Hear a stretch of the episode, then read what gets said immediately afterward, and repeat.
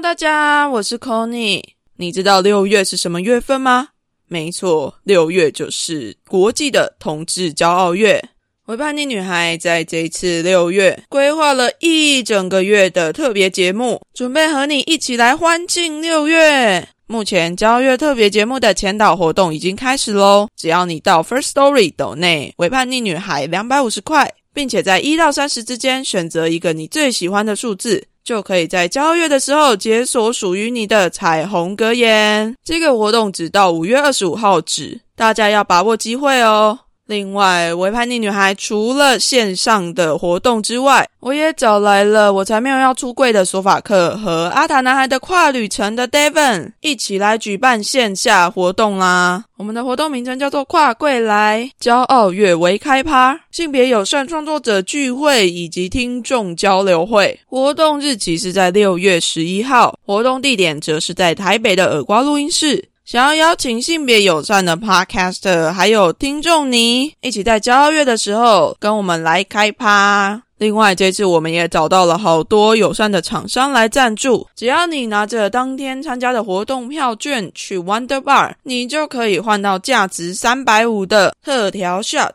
另外，在活动当天也有由星球咖啡提供的绿挂式咖啡，以及台虎精酿赞助的最新口味的啤酒——水果大乱斗 （Tutti Frutti Fruit Punch）。Oh my god，是 Tutti Frutti！我自己在澳洲或者是美国的时候都非常喜欢 Tutti Frutti 口味的，不管是冰淇淋啊还是酒啊。没想到台虎也出了这一款新口味的啤酒，而且刚好是在六月十一那一天全新上架的哦，听众朋友，如果你们报名的那天的活动，就可以在六月十一号抢先喝到台虎的新口味啤酒，满满的水果味，再加上 Live Podcast。绝对会是你这个夏天最欢愉的享受。详细的活动报名内容，欢迎到维叛逆女孩的 IG 或者是 Facebook 上面查看。限额二十名哦，拍谁啦？因为疫情的关系，大家报名尽速，快去快去快去！再次的感谢友善的厂商们：Wonder Bar、耳瓜数位录音室、星球咖啡以及台虎精酿。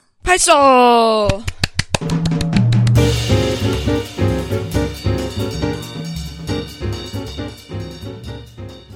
欢迎收听《国防关我什么事》，我是主持人 Conny。在这个单元中，你可以听到关于军事最新概况、国防武器介绍、敌军动态。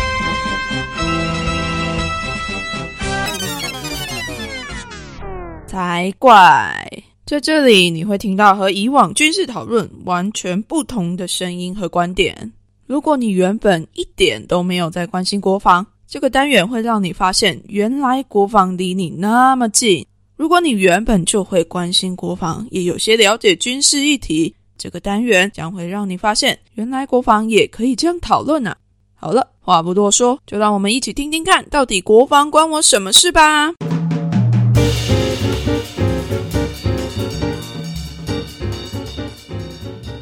本集国防关我什么事？邀请到了台湾制宪基金会的昆荣。跟我们一起来谈谈转型正义跟国防之间的关联。到底国防部在面对转型正义的时候，他们有什么样的行动或者是作为呢？我们一起听下去吧。这一集我邀请到了台湾制宪基金会的坤荣，我们一起要来谈一谈转型正义跟国防之间的关系。听起来很硬，对不对？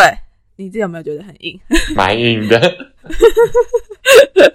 我也觉得有点硬啦，不过还是想稍微聊一下。嗯，那在这一集开始之前，我现在问三个问题好了。每一集国防关我什么事，前面都会问的三个问题。对，那第一个问题就是，坤龙，你觉得如果你要把国防部拟人化的话，你觉得他会是什么样子啊？在你回答问题之前，我先问一下，你有当兵吗？哦，我没有哎。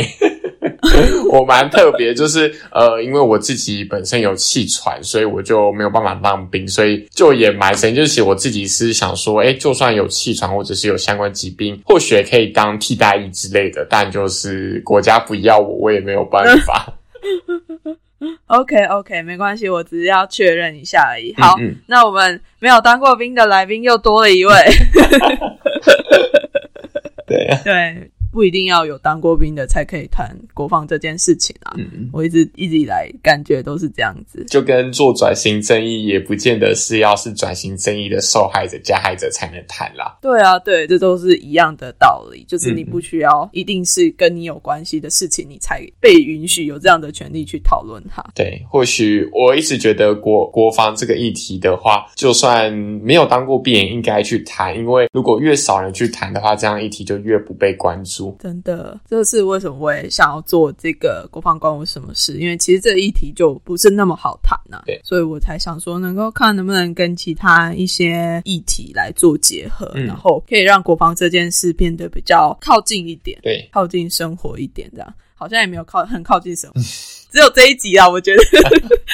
没有啦这一。集要对这一集比较硬一点点，嗯，但我觉得每一件事情或多或少都是跟国防有相关的啊、只是那个距离的远近是什么样子。那转型正义跟国防都离我们很远，那对啊呃平时也不会触及到，但我觉得它其实在生活中都还是会遇到，就是跟可能平时我们看到的去讲话议题啊，或者是我们面对加害者、受害者议题，其实它有时候也是离我们蛮近的。确实是这样子，没有错。好，那我们就继续了。你觉得如果国防部拟人化，他会是什么样子？哦，这个其实真的是蛮难的一个课题，因为国防部其实对于我们在做的工作或者是在做转型正义议题而言，他们都是一个相对坚硬的一个团体。什么意思呢？就是他们很不愿意去做去讲话工程，以及他们很不愿意去谈这类的东西。他们觉得说啊，那都是过去了。所以对我来讲，就是国防部他就很像是一个他觉得过去历史并不是那么重要，要活在当下的一个人。嗯那可能就很像我们当代的一个经济选民的概念，就是会认为说啊，我想要现在过得好好的，那过去的历史关我什么事呢？或者是呃，我可能幼小的时候发生什么事情其实不重要啊，我现在可能有努力的有一份好的工作，但是嗯我觉得这样子一个可能把它拟人化以后，我们就发现一件事情，就是当他不够注重历史，或者是他不够在乎过去的时候，他往往在未来可能就会发生相同的事情。重蹈覆辙。对对对，例如说，你可能过去你在学生时期的时候，你不愿意在乎你的课业，或者是不在乎你的历史记忆的时候，其实往往你长大你就会失去它，或者是当你再度想起这些课业的时候，你可能已经忘记它，或者是你不曾想起了的一个情况。嗯嗯，对，我觉得国防部非常有这个倾向啊。不过，就我自己就是在这样子看来，我会觉得国防部他们还是现在都是相对保守一点的态度，在面对转型正义。嗯，那背后的原因可能很大一个部分，就是因为他们呃，因为过去的威权一直跟国防有很大的连接，当你连接越大的时候，他就越难去谈。那要可以有怎么样去谈的方式，可能就要看未来我们可以怎么样的方式去实践转型正义的过程。确实是。好，那我们就来问开头的三个问题的第二个。你最近一则有发罗到的关于国军啊、部队啊的新闻是什么？呃，我最近有关注到的一个，其实有点距离了，就是在四月的时候，因为处转会公布说他们想要做去讲话的这个工程，嗯但国军的营区他们就针对这件事情做一个回复，他们说他们希望不要去讲话，嗯。因为蒋介石娘讲，他们对于国防跟国军有相当多的重视，以及他们在这个领域里面是相当重要的一个人物。嗯。对，那呃，我自己对这件事情的看法，我觉得我们必须要好好的切清楚，就是就像如同我，我非常同意梁讲，他可能在国民政府时期，在那个时空脉络之下，他对于军队，他可能有非常纪律化的整理，跟有一个很好的保守的纪律，但是呃，我们需要思考的是说，不论是在过去来看他是这样，但现在来看，他是一个迫害人权，就是他是一个可能会经常压迫人权，然后可能有去做军事审判、军事惩罚的一个人物。那我觉得这两件事情我们应该要分开来看。嗯必然他在军事上面有贡献，但是他在人权上确实他是有压迫的。嗯我们应该要把这两件事情分开来看。那当今天他对于这件事情他受到压迫的时候，我们应该要做的是去止对他的一个崇拜。嗯，即便他在国军上面他确实有贡献没有错，但是那是另外一个层次的，那是要在其他地方去做表征的，而不是让他持续的对全民来讲是一个造神，或者是把他树立铜像的一种方式。就我觉得这应该是要分开来谈才是适当。嗯，最近也有关注到另外一个，就是不知道大家有没有 follow 到我们的前立法委员陈柏维，他在在被罢免的几个月的时候，他有一次针对了呃国防部跟相关的国防机构有一个全台语的咨询。嗯嗯，那这个咨询的过程中呢，国防部长然后以及相关官员他们不愿意用台语来去回复这件事情。嗯，那其实这会看起来会很唐突，就是我们看到会是说，哎。他明明就有申请台语同意，但是国防部长他不愿意用，或者是他觉得这件事情他不想去讲。那背后的脉络是什么？我觉得很深根的，就是在台湾人民的意识上面，其实大家是在一个不对等的情况，就是可能有些人高度认同他是台湾人，他也要用台湾语，可能用台语来说明；但有些人觉得说他的国族认同并不是这样子的。那也可以展现出当代台湾分裂的一个状态，跟国防体系它可能跟人民的距离其实是相对遥远的，因为。呃，可能国防体系他们过去的这些出生脉络的人的背景，来自于可能当时的中国南京政府迁来台，然后一路上这样子的培训跟思想教育方式，跟当代台湾是有所差异的。对，就是这是我观察到一个蛮特别的一个现象，这样子。确实，哎，这个我就可以直接回应了，因为就是一直到现在，部队里面那些精神教育，主要都还是在讲历史的事件的时候，很多发生的地点都还是在中国，就是 都在讲很多之前在中国发生过的战争啊，然后什么黄埔军校，然后来到台湾等等的。所以我觉得他讲的那个历史脉络会让我很疑惑，嗯嗯嗯，对，因为他们在讲的会让我觉得说，就我身为一个台湾人，但是他们教的都是哎从中国那边过来的历史，我不否认这些历史或许是需要被知道的，毕竟中华民国国军是从这样子慢慢长出来的，但是。在那样子的教育的过程之中，我们怎么样在台湾这块土地上面生根，然后怎么把它长出来的？我觉得这件事情反而没有那么的常被提到，就是在那些军事精神教育里面没有那么常被提到，可能顶多就是八二三炮战啊，然后要纪念那些先贤先烈啊什么的。所以我觉得他们好像是因为没有战争之后就很难去做这样的精神教育嘛，所以他就只能拿以前有在打仗的部分来说，OK，以前的先人多么的勇敢，多么的为的国家牺牲。但是现在我们回去看的时候，就会想说，OK，那他牺牲的是哪一个国家？对对。嗯，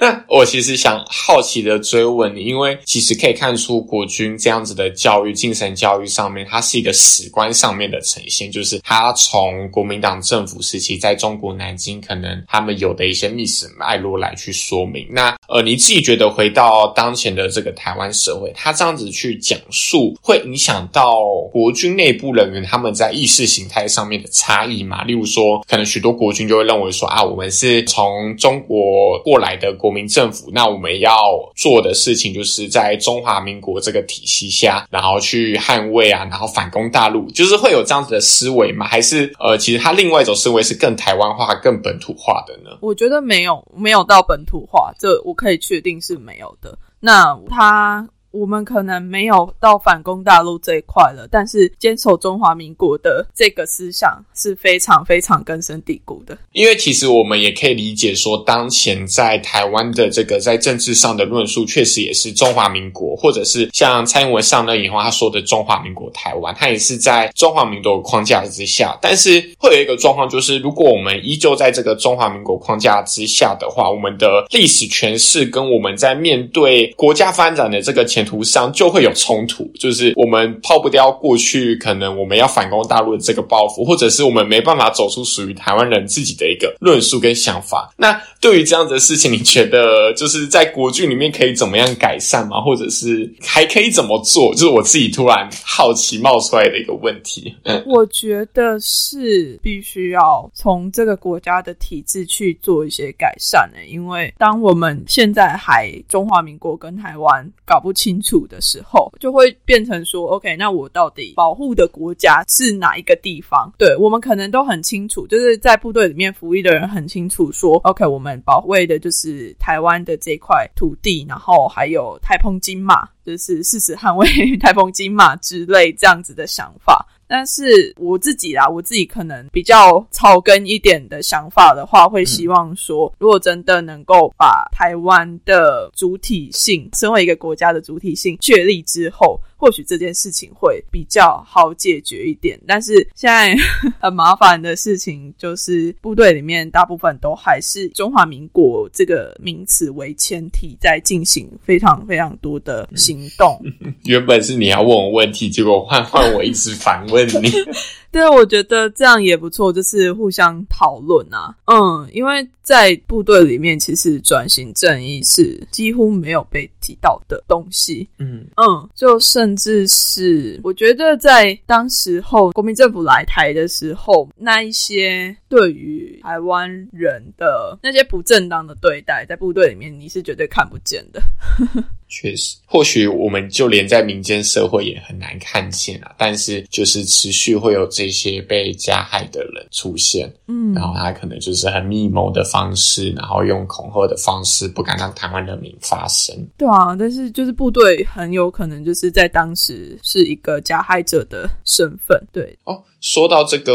我觉得蛮有趣。我稍微补充一下，就是其实蒋介石总统，就是但的时候，其实他们不停的扩大总统的权力。那总统权力，你知道，就是除了党政以外，再就是军权。那呃，其实根据处转会有一份资料，他有说到，蒋中正总统他其实当时在那个时期所介入的军事审判案件，其实高达了三千多案，三千多件。嗯，那呃，其实这三千多件，许多都是他可能原本只判了五年、六年，好到。蒋中正手里被判的无期徒刑或死刑的案件，嗯，或许也可以思考的一个案例，就是说，那面对这样子的事情，我们的国防系统，它在当时是一个被掌握、被蒋中正总统所掌握的情况下，它算不算是一个转型正义的受害者，还是它可以有更多的改善？那少一点的国军，它可以免于被受害？我觉得这也是蛮有趣的讨论。嗯哼，就是受害者跟加害者的身份是同时存在的，在这个体系里。对对这样又更复杂了。真的，嗯，毕竟当时应该也是蛮多国军的弟兄，就是是成为那个执行者，嗯，行刑啊之类这样子镇压的人，所以就变成在当代我们去国军体系里面去谈转型正义，它就非常的困难，就是我们到底要如何定位谁是加害者，谁是受害者，还是他其实可以有两者身份同步兼具的一个情况？嗯，那这边我也可以额外再谈到，就是。是其实像德国的案例。德国他们其实面对这件事情，他们的方式就是他们去，大家都认为他们是很严格的来处置这个加害者，但其实他们的方式并没有想象中那么严格，就是他们希望那些人可以去被接受审判。所以前阵子才有一个案例，就是有一个九十几几岁的军官，他后面被去在法庭内还是被接受了审判，即便他可能千百个不愿意。但是我觉得他们德国在做就是整个历史的教育，告诉人民说我们这件事情不能再犯。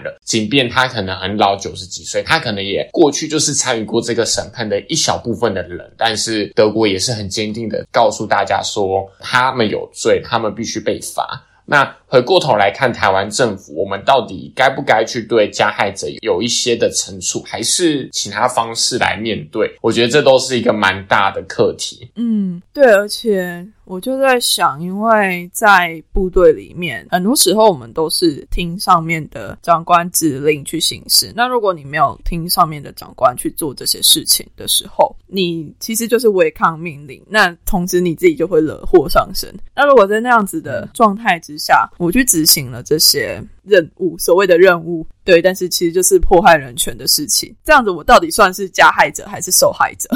嗯，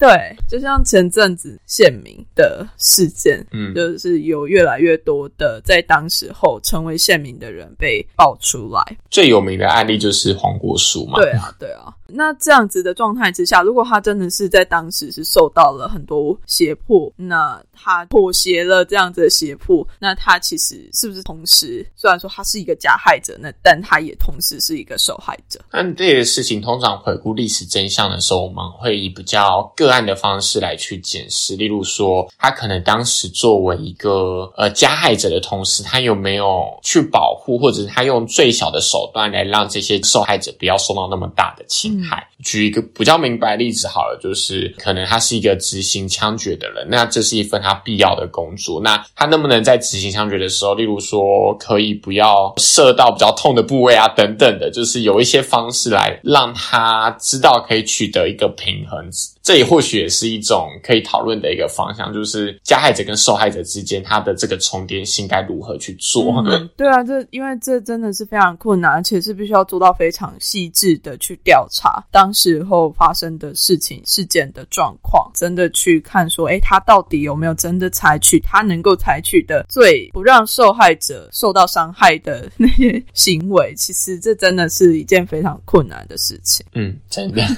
我们突然变成一个。哲学上的大宅问。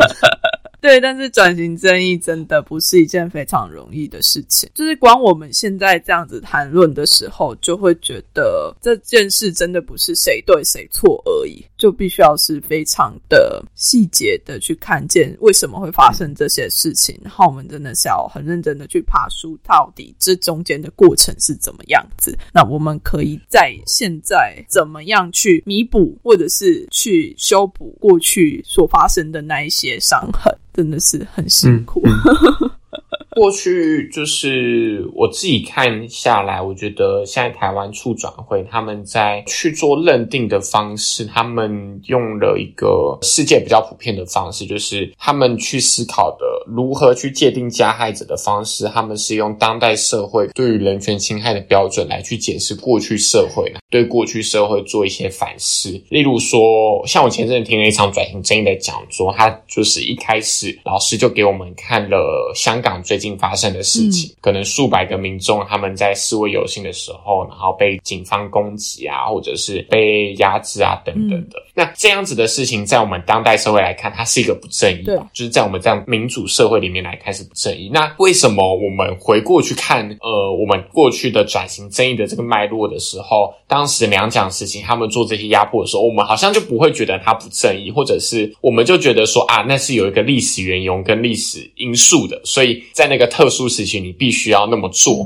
就是这样子的论述，我们常听到。但是我们要仔细的去思考，说啊，为什么你在那个历史情境下，你必须要动武，你必须要杀人，你才能维持你的秩序吗？这是一个问号。就是或许根本就不用到那个程度。所以，呃，目前国内促转会许多的委员，他们的方式就是用这样子去解释说，其实我们要用当代人群的视角来去检视过去的所发生的事情。那过去发生事情固然。有他们的脉络跟历史，但我们必须一一抽丝剥茧的去思考，说那些脉络跟历史到底合不合理。嗯，例如说，在当时国民政府他们来台的时候，他们用了高压的方式在统治着台湾的人民，这件事情合理吗？如果他开放了民主自由，那会产生什么样的危害吗？或许根本就不会啊。对，那就从这个情况来看的话，那他去杀害这件事情就是不合理的，就是你就去压迫无辜的人民，不是吗？对啊。真的，我觉得不能用过去的视角去说，OK，他这样子做是没有问题的。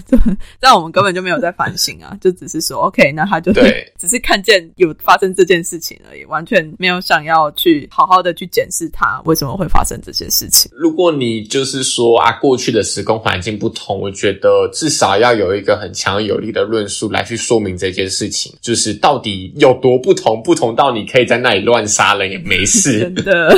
呵呵诶给我一个你可以杀人的理由。对对啊，那我我们就回到前面刚谈到的国防部对于去讲话的那些回应跟态度好了。毕竟这是转型正义里面比较外显可以看见的一个部分嘛。对对啊，因为国防部其实对于去讲话的这一块回应，我自己看起来是不意外啦。嗯，他们会这样回应，真的很不意外。毕竟在部队里面，对于蒋介石、蒋经国的评价都是非常的好。那他们是怎么去行塑他们？就是他们就会讲到说当时的状况啊，然后还会有什么缅怀蒋经国。天哪，现在想起来都觉得好神奇，为什么？那为什么他们会想要缅怀一个历史？可能他们所说的历史伟了吧？是因为国军体系里面他们需要一个精神的寄托吗？还是？我觉得是诶、对于他们来讲，好像在战乱的时候，他们是一个可以稳定民心的代表。所以在台湾的文化里面，或在整个中华文化里面，我们必须要搞崇拜，我们才能成功吗？这是一个很好的问题，没有，我真的很好奇，你自己觉得呢？我自己当然不这样认为啊。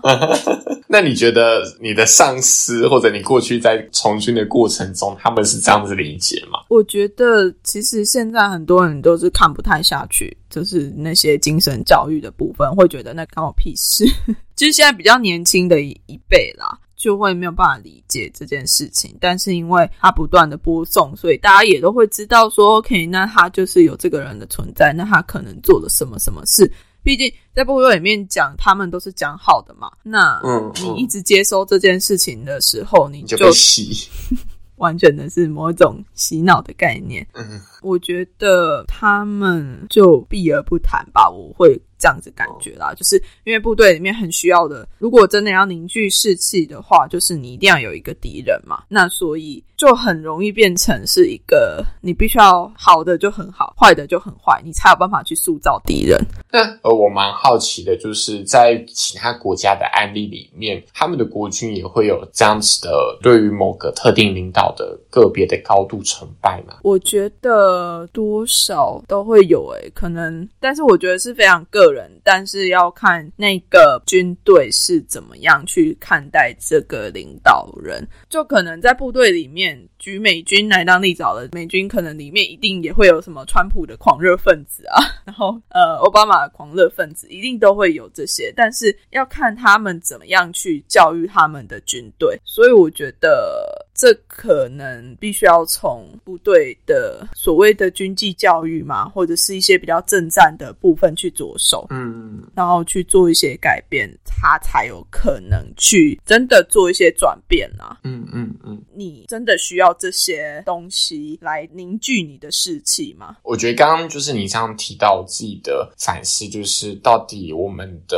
整个不论是在国防教育或者是国军体系里面，这样子的高度崇拜，或者是对于特定人士的这样子的意识形态追求，最后会变成的一个状况，就是我们没办法再往当前事实的历史真相去走。嗯我自己的逻辑会是觉得说，如果我们在旧的这个中华民国体制之下来去，可能大家所想的就是为中华民国奋斗，但是可能目前这部中华民国宪法里面就是写说啊，我们要跟中国统一啊，那或者是说这部的宪法里面它所包含的中华民国里面就包含着中国的这样子的概念，我就会一直觉得说，我们的国家定位好像不是很清楚，到底什么是中华民国，或者是我们对抗的敌人，我们国军要对抗敌人真的是中国吗？好像我们在谈国防议题上，如果我们没有去讲话，没有做转型正义的时候，好像我们永远都没办法去真正面对我们真的现在拿着枪指着我们的那些敌人。真的。就是我自己的感受是这个样子。嗯，我自己也有同感，但是对于比较长一辈，就是现在可能都是在比较高阶的长官的想法里面，对于他们就仍然是比较旧有的一些比较党国的思想。但我觉得历史教育或者是转型正义，它确实需要时间啦，就是一步一步的。如果我们有一个好的法案那，由下而上的去推动来去做改变，我觉得台湾的转型正义最难、最难、最难做的一个地方，不是在于说没办法去聆听加害者跟受害者，这些其实都可以做到。最难的是因为台湾人民，呃，我们是透过和平的方式来达到民主的社会，所以我们的国族思想跟我们的意识形态建构是全世界最复杂的一个国家。我们的这些国族群里面，有些人想统一，有些人想独立，有些人觉得是维持现状，有些人觉得台湾已经成为国家了，嗯有些人觉得台湾主权未定，有些人觉得台湾主权是美国、是日本等等的。就是我们这些不同论述的状况下，会导致我们在做转型正义的时候屡遭困难。嗯就好比说，我们在国军体系里面，因为过去都是旧有的既得利益者，他们信仰着国民党的国民政府体系。那我们因为转型正义的时程委婉，然后整个发展并不是像是其他国家一样经历了武装革命以后才来做转型正义，就会变成说，我们整个在推动转型这一过程里面，各部会他们其实意识形态就会变得掌控着要不要做转型正义这件事情。嗯 国防部就是最好的例子，因为国防部过去这些既得利益者来自于国民政府早期来台的这样子的人，然后代代相承下来，嗯就会变成说台湾转型正义在各个部会间已经做不到了，更狂论到民间社会里面去做，那又是更为困难。嗯那现在的情况就变成说啊，那个转型正义好好像就是促转会的事，促转会不停在跟外交部吵架，往内互打这样子。所以我觉得或许这样子的难题，我们当然要继续做，但不妨可以思考的就是说，当代我们的台湾社会如何透过历史教育、透过法案法规，让更多人民知道说，我们要做转型正义，是因为唯有透过转型正义，让大家面对历史事实，我们才可以走向未来台湾国家正常化，然后去让台湾人民知道说，我们有这些历史伤痕，然后现在我们的敌人人是谁？那我们该往哪个方向走？国家该如何发展？这样子。嗯，我觉得你刚刚提到的那些真的很重要，你必须要真的去了解过去到底发生了一些什么事，你才有办法现在就是转变成现在的动力继续往前，而不是过去就糊糊的，然后什么都不知道的状况之下，那你也当然没有办法去有一个很好的方向去前进。我觉得那对于我自己当时候在部队也是有这样子的一个困惑，就是 OK，我到底为的是谁打仗？嗯就是嗯我要去真的要冲锋陷阵的时候，我为的是谁？我为的是哪一个国家？然后我已经知道说，我为的是这块土地，但是这块土地它的名字到底是什么？对，嗯我觉得你这样讲就蛮有感的，就是我们当代的大家人民，他们其实对于中华民国这个概念是模糊的，或者是我们会称我们自己为台湾。那对很多人会觉得我们是中华民国，但是这个中华民国到国际社会它又不适用了。对，就是国际社会没有人知道什么叫中华民国真，的，大家只会知道哦，中华人民共和国。那国军到底为谁而战，为何而战？我觉得这是转型正义里面或许可以去好好做的一个课题，让我们国家意识可以凝聚起来，让国军知道说他们的目标、他们的方向跟他们是谁这件事情都建立清楚。这也助于我们在未来整个国防改造的过程里面一个很重要的一件事情。但我觉得就现况而言，它还需要很大的努力空间。还需要很长的一段路。我觉得，我只能说，中华民国现在在部队里面是最大的共识啊，就是有台湾意识的人很少，像我这样子的人很少。但会有这个脉络，也是可以从整个发展眼镜来看啦。就是当时台湾之所以民主化，是因为党外运动的盛行。但党外运动盛行，其实很大一部分的来由是来自于高知识精英分子以及当时长期支持可能草根运动的民进党支持者，也就是一些农民工，就是农民啊，然后工产工人阶级。那这样阶级对于国民党可能他们的守护牌就是一些军工教嗯人员来讲，那是一个差异很大，而也是很难去做一个接触的两个不同的群体，嗯就有点像是中产阶级跟精英阶级这样子的差异。嗯那就会变成说，即便现在民进党执政了，这件事情也很难去做，就是因为军队中其实非常少台湾本土派的人在里面。嗯那拥有台湾本土派的意识的人，可能在这个群体里面也会被排挤，或者是他会不适应。对，所以我觉得这都是还要可以积极去，可能不论是民进党当局，或者是整个国家政府，应该积极去让台湾人民有一个台湾意识的一个方式，就是要怎么去积极的培力。嗯，但我觉得有一个很困难的地方，是因为部队里面并不鼓励去讨论政治这件事情，所以当你不去讨论的时候，你就只剩下接收的能力。那部队里面到底都为了军人一些什么养分？就是关于国家、关于台湾这块土地的样子的那个养分到底是什么？可想而知。那如果你没有办法去做这些讨论的时候，基本上你要长出一些比较本土的力量，我觉得很困难。但我觉得这样子就超怪的，就是你一方面去宣导了某种意识形态，然后又叫底下人不要去讨论，那这样子就超威权的啊！就是你就是不让声音进入到里面，然后你又想要控制大家的意识形态的一个方式，就是国防部啊。哦，对，就很明显、很明确的，确实是这个样子。虽然说现在我觉得相较之前好一点点。但是国防部在面对外面进来的声音的时候，确实是会非常的具有敌意。我觉得这个事情就以刚刚谈到我们处转会，他们可能想要积极做去讲话的这个过程好了。就是如果处转会他们想要积极的去推动，要求国防部他们去做这件事情，我觉得最后的下场就是国防部不能接受，但他被迫拆了以后，他就是用各种意识形态的方式来告诉国军们说：“你看，政府现在都在搞这些事情。”就我觉得，反而他不是一个很健康的状态。嗯，就真的他没有办法完全去理解说为什么我要拆这个东西的时候，然后你强迫他去拆掉，那他就只会越来越怨恨啊！为什么你要强迫我改变？更气，更生气，这样超生气，这样对啊，而且真的很可怕，对不起。对我自己在部队里面，就是反正部队里面都会播很多的新闻啊。那我也不知道他是刻意的还是真的不小心的。反正我那时候的高层，就我那个单位最上面的长官，他就说：“你的新闻不能乱转台。”然后他就贴了一张：“你只能看中天。”天啊！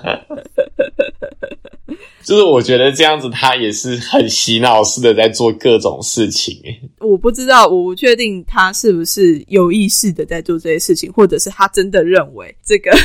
我觉得真的认为的这件事情是更可怕的，就是诶，他真的相信这个价值是非常好的，是非常对的。我必须要去做这些崇拜的事情，那我才能够维持整个部队继续运行下去。我觉得如果真的相信的话，这件事情超可怕。但我觉得这个过程就超矛盾，就是因为现在他们所信仰的事情，他们或者他们所信仰的这些政党，他们转为跟中国变得很要好的团体跟群体，那就跟当时他们在所提倡的反攻大陆是完全在不同的世界之上。这样的群体下，你们就会接受到一个很神奇的状况，就是你们看中天，然后觉得中国经济发展很好，觉得他们很棒，那可能两岸都是好朋友这样子的论调，但是他们自己又是作为一个国。国军要守卫台湾国家的这样子的群体，那就超矛盾的。对，所以其实我觉得这样会动摇到一些国安的部分。很认真，我自己是这样子认为啦。因为当你真的对于你的敌人，就是好，就是真的是敌人，会感觉到说，OK，那他很棒，然后是因为你所相信的政党觉得他很棒的时候，嗯，真的很危险。就我听过很多的言论是说，中国那么好，为什么我们还要去，就是 要跟他们打仗什么？那我们就直接去他们那边就好了。真的，真的有军人讲这些话，所以我觉得这是非常危险的一个概念，很可怕，超可怕。我觉得这个是整个。从由上而下，那这样子的结构真的对于整个国家安全它是有危害的。那这个危害不论是在军中可能高层在国安机密上面的泄露，或者是基层他们对于自己的民心没有信心的这个状态下。那我觉得对于整个台湾国家是很不安全的，嗯，就是我自己理想中，就是我我们作为一个台湾人，我们应该要更相信自己一点，相信我们的能力，相信我们的国防，相信我们可以为台湾带来更好的东西。我觉得用这样子的前提下去思考，才能是真正台湾人本位思想去思考台湾应该要什么样子，我们应该要守护台湾吧。但我觉得对他们来讲，这就是我的这个思维，就是他在他们的天平的另外一端，就是你在公三会。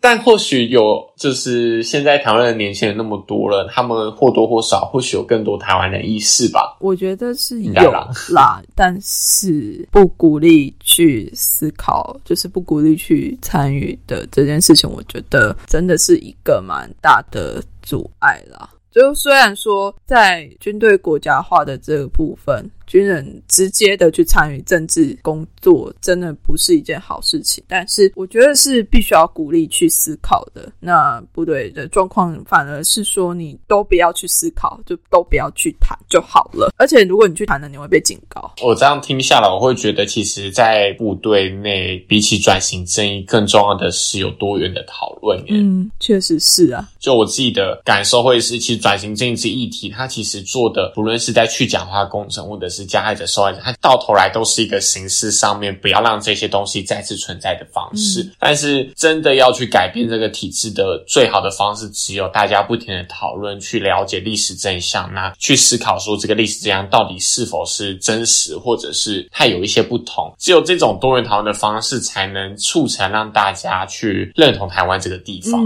然后让。大家知道说，我们必须团结努力等等的这样的方式来去对抗现在用枪指着我们的中国，就是我觉得好像更需要的是更多不同的讨论。对，比起转型正义这件事情，国防部现在更要努力的。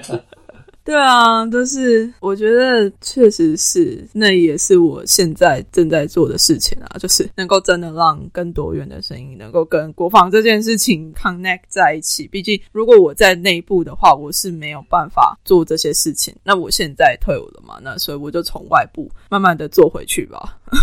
嗯嗯嗯嗯嗯，对啊，我觉得就是转移这议题这个其实很大。那其实促转会他们过去也针对国防部发言有一个公开的新闻稿，例如说呢，就是他们希望可以在国防部内相关的蒋介石铜像、蒋中正同乡都可以拆除。但是他们这样子的拆除并不是强制性的一个方式啦。他们其实有提到说，他们希望可以有一个多元处置的原则，就是依法应予处置，但手段。可以多元开放，我觉得这个多元开放或许是一个契机，让国防部内部不论是在将领或者是一般的基层士兵，可以共同去讨论说，哎，可能这个地方他去讲话以后，他可以做一些什么样的用途？那这用途或许是可以更加凝聚台湾人民的一个意识，或者是去面对台湾整个国家未来发展的一个图。例如说，可能这是一幅画，或者是其其他一个非人物的一个铜像，来去凝聚台湾人民可能共同努力的一个项目象。就我觉得，或许去讲话之后，其实还有很多不同方面可以去讨论的方式。那这是国防部可以去改变的一个过程。那我也期待国防部可以这一次的，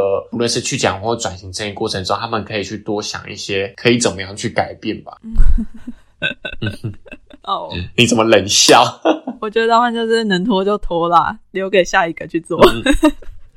对于他们来说是烫手山芋，我只能这样讲。对啊，因为整个结构还没有改变的过程中，你外部环境怎么推，公司内是都不会改变的。对，确实是，还要加油了，加油啊！真的，真的要加油，就只能继续保持着他们迟早会改变的一个信念，继续做下去。好。那呃，在最后来跟大家分享一下我是谁，好，还没有自我介绍。对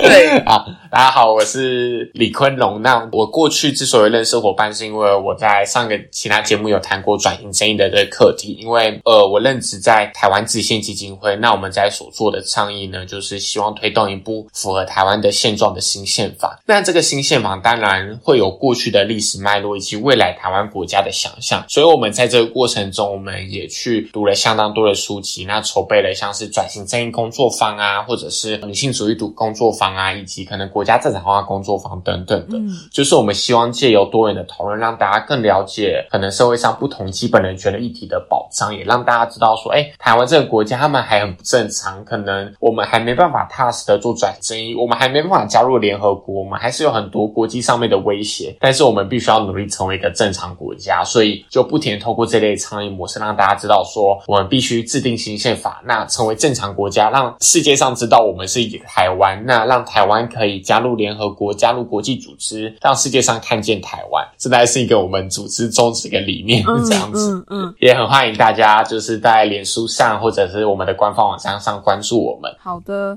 台湾制宪基金会，可以关注起来你们的那个脸书跟有 IG 吗？有有都有 关注起来。对，都把它关注起来，就是关于台湾新宪法的这件事情，我觉得这也是一个非常需要努力的方向啦。就如果还 宪法里面还有反攻大陆的部分，对啊，真的需要去修正啊。各个议题都要不停的让大家知道，唯有大家知道，才有改变的可能。真的真的，对吧、我们现在也就是尝试着在用我们的方式来让大家知道我们所关心的这些议题。对，那就谢谢坤荣来上我们的节目，好谢谢谢谢你，谢谢，拜拜嗯拜拜。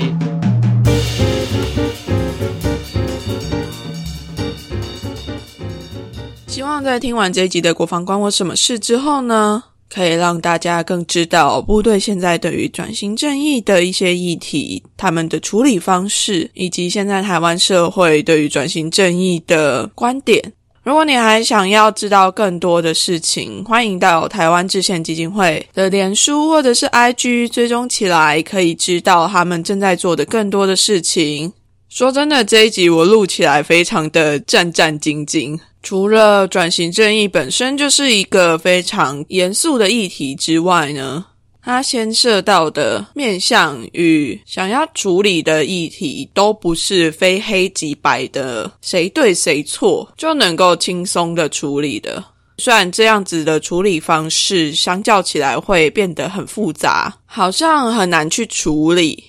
但唯有这样子更细致的去处理人们之间或者是历史中所发生的这样的事件时，它才有可能真正的改变，真正的往更好的方向前进。就跟国防这件事一样啊，我觉得在部队里面的人很常就是，诶，你做对了，或者是做错了。非黑即白的观念其实还蛮普遍的存在的，但这样子的处理方式，在部队这个以人为主的环境之中呢，很容易就造成了许多的误解和很多的问题发生。我想这也是非常值得去思考说，当我们在一个非常庞大的组织里面的时候，要怎么样去看见这个组织里面每个人之间不一样的差别。能够更细致的去看见每个人所遭遇到的困难与问题点。